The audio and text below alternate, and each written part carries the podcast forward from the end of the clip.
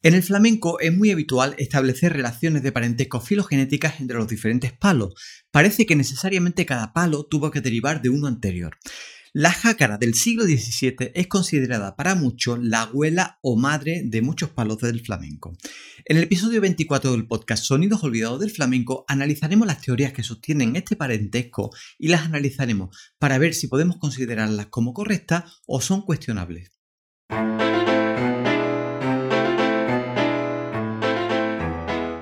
Sonidos escuchados. Sonidos disfrutados. Sonidos bailados. Sonidos relegados hoy al olvido.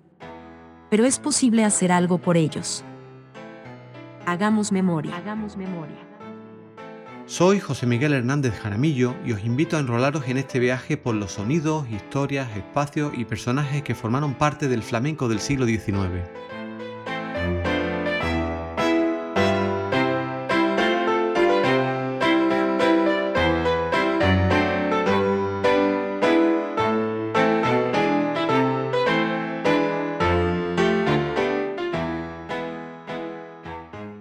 Hola de nuevo y muchas gracias por estar ahí un episodio más.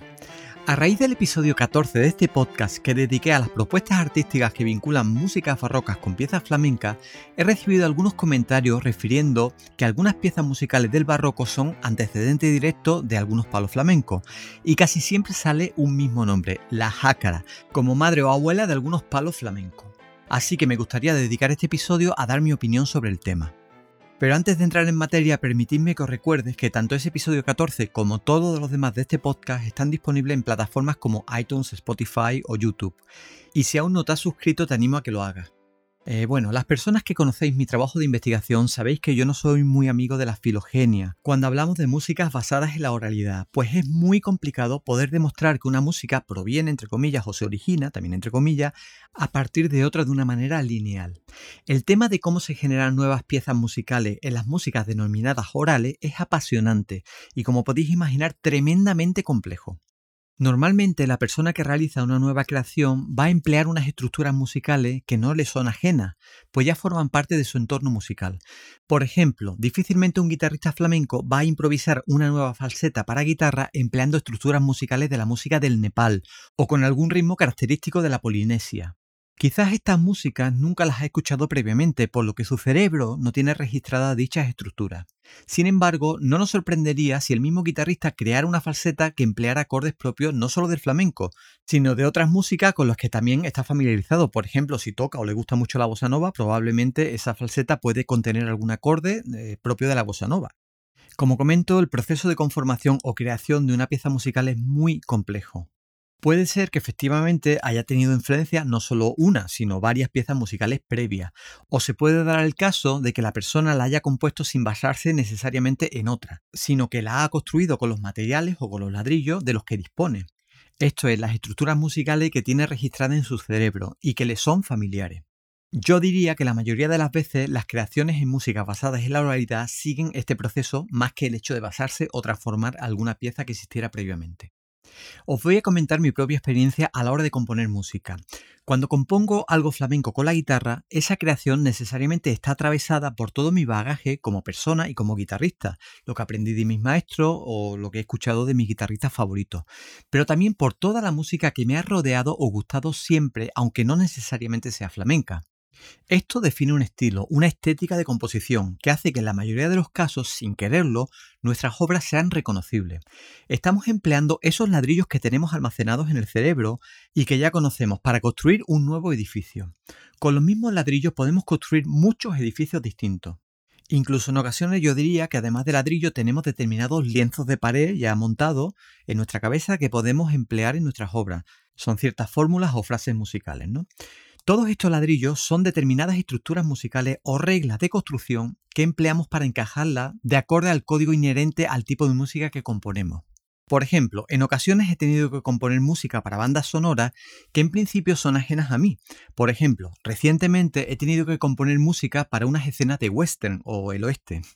En ese caso, el proceso que suelo seguir es ponerme a escuchar ese tipo de música por día, y llega un momento en el que la composición fluye sola, consiguiendo una música con la estética que buscaba. Sin quererlo, mi cerebro aprendió los códigos que hacen que una música para una escena de western suene a western, y lo aplico para hacer una creación propia que resulta sonando a western. Otro ejemplo, no es casual que cuando compuse la sintonía de la serie The Rise Up Series, que me salió sonando a música canaria contemporánea de timple, estuviera precisamente en Lanzarote y muy feliz porque acababa de recibir un timple maravilloso del constructor Sisto Viñoli Hernández de Órzola. Este proceso ha sucedido desde que el ser humano fue capaz de crear música, y como comprenderéis con el tiempo y el espacio geográfico, las estéticas han ido variando tanto como la diversidad de músicas que tenemos actualmente en el planeta. A veces, cuando escuchamos una pieza del pasado, los investigadores podemos afinar muchísimo su datación, pues estas estéticas se han ido transformando a un ritmo relativamente rápido, y normalmente la estética musical de cuando alguien es joven probablemente sea diferente a la que escuchaba sus padres o sus abuelos con su misma edad. Lo que yo me vengo a referir con todo esto es que las personas que nos dedicamos a la investigación musical de este tipo de repertorios basados en la oralidad debemos ser extremadamente cautelosos a la hora de lanzar afirmaciones acerca de la conformación de determinadas piezas, canciones o en el caso del flamenco, palos. No se puede trivializar este proceso y lo comento porque quizás este ha sido y sigue siendo el gran problema de la mayoría de estudios musicológicos del flamenco, tanto del pasado como los más recientes. En ese afán de encontrar, entre comillas, el origen de los palos del flamenco, en ocasiones se aportan explicaciones muy a la ligera, que resuelven, también entre comillas, de dónde surgió tal palo flamenco.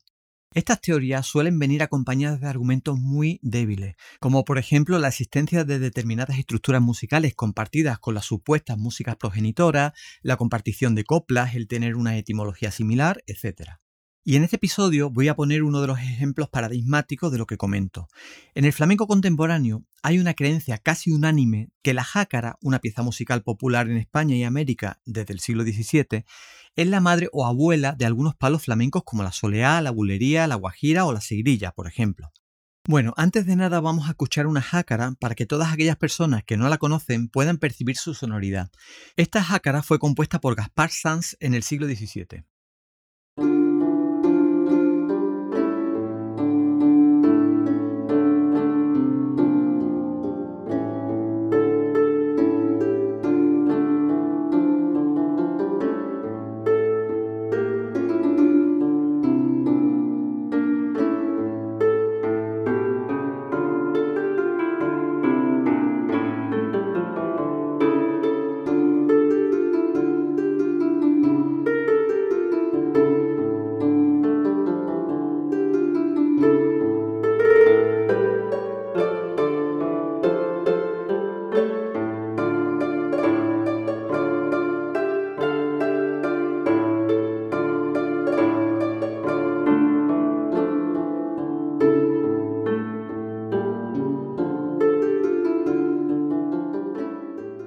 Como comentaba, la jácara se considera un antecedente de algunos palos flamencos, y para sostener dicha teoría, los investigadores suelen argumentar principalmente que sus estructuras armónico-rítmicas están presentes en los palos que antes mencioné, la soleá, la bulería, la guajira o la sigrilla, o que la jácara comparte con esos cantes la presencia de compases acéfalos.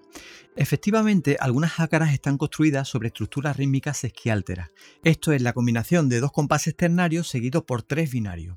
En la jácara sobre la E que compuso Antonio de Santa Cruz se percibe mejor esta estructura rítmica. La E en aquella época era una forma de llamar a la tonalidad, es lo que actualmente se conocería como Re menor.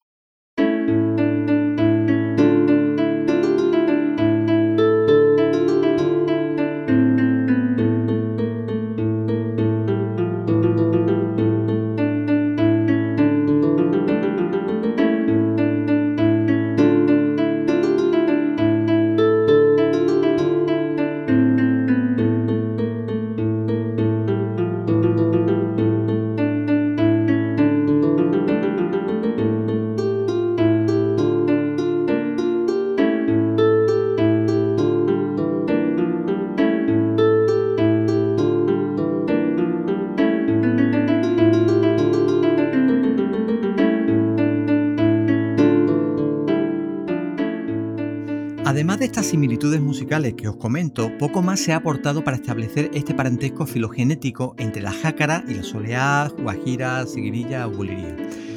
De hecho, para reforzar esta teoría o ilustrarla, se suele poner como ejemplo la jácara sobre la E de Antonio Santa Cruz, la que acabamos de escuchar, pero en la interpretación de Rolf Lislevant, que en 1997 la grabó con una introducción de su cosecha en la que emplea una música, acordes y adornos propios del flamenco actual, quizás como en una música española, él quiso adornarlo de esa forma.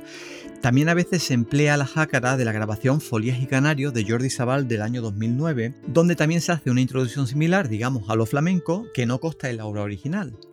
Estas partes añadidas a la pieza original hacen que estas jácaras tengan una sonoridad parecida a las piezas del flamenco. Si recordáis, en el episodio que dedicamos a las propuestas artísticas que están combinando música barroca con flamenco, nos comentó Emil Ersayev que estas propuestas hay que tomarlas desde el punto de vista de la contemporaneidad, de creaciones contemporáneas, no como un documento histórico. Por lo tanto, hay que tener cuidado a la hora de investigar o ilustrar los resultados de una investigación, pues puede llevar a confusión o engaño a los oyentes. Pero la pregunta que nos tenemos que hacer es la siguiente. ¿Son suficientes estos argumentos de similitud musical para sostener una afirmación de parentesco de tal calibre? Pues bajo mi punto de vista la respuesta está clara, por supuesto que no, y sería necesario aportar otro tipo de argumentos o análisis que refuercen esa hipótesis, y estos no se han aportado hasta el momento. En mis trabajos de investigación hay una herramienta que suelo aplicar más que para corroborar teoría, para lo contrario, o sea, para detectar cuando hace agua, pues los argumentos aportados no son suficientes para sostenerla y por lo tanto la teoría está incorrectamente formulada. Esta herramienta es comprobar el cumplimiento de la condición necesaria y suficiente de un enunciado o teoría.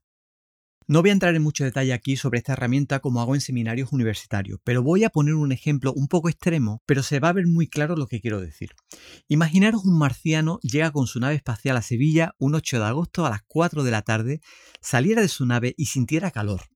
Tras esa experiencia vuelve a su nave y formula la siguiente teoría. Dice que para que los humanos sientan calor deben salir un rato a la calle en Sevilla a las 4 de la tarde en agosto. En este caso, la condición suficiente se cumple, es suficiente con que se salga a la calle en agosto en Sevilla a las 4 de la tarde para que se tenga calor, pero no se cumple la condición necesaria. Pues no es cierto que es necesario u obligatorio que un humano salga a la calle en Sevilla en agosto para que tenga calor. También podría hacerlo en enero en Finlandia si se mete en una sauna, por ejemplo, o en un lugar donde la calefacción esté a tope.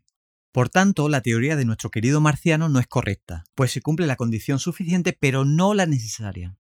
Pues en música y en el flamenco también podemos aplicar esta herramienta para comprobar la validez de determinados enunciados. Ante la afirmación la jácara del siglo XVII es la madre o abuela de la que derivaron algunos palos del flamenco porque emplea un compás esquiáltero, vamos a ver si se cumple la condición suficiente. Diríamos, es suficiente con que una pieza sea una jácara del siglo XVII para que tenga un compás esquiáltero. Bueno, aquí tenemos una afirmación muy discutible, pues siendo estricto, hay algunas jácaras en ritmo ternario en lugar de sesquiáltero. Por tanto, al menos se debería afinar más el enunciado, indicando a qué tipo de jácaras nos estamos refiriendo. Ahora pasaríamos a la condición necesaria. Es necesario que una pieza del siglo XVII sea una jácara para que tenga un compás sesquiáltero. Y es aquí donde claramente no se cumple, pues la jácara no es la única pieza del siglo XVII que tiene un compás esquiáltero sino que hay otras en su época y en su entorno que también lo tienen, como la zarabanda, los canarios, etc. Fijaros, voy a tocar un poquito cómo sonaría la zarabanda.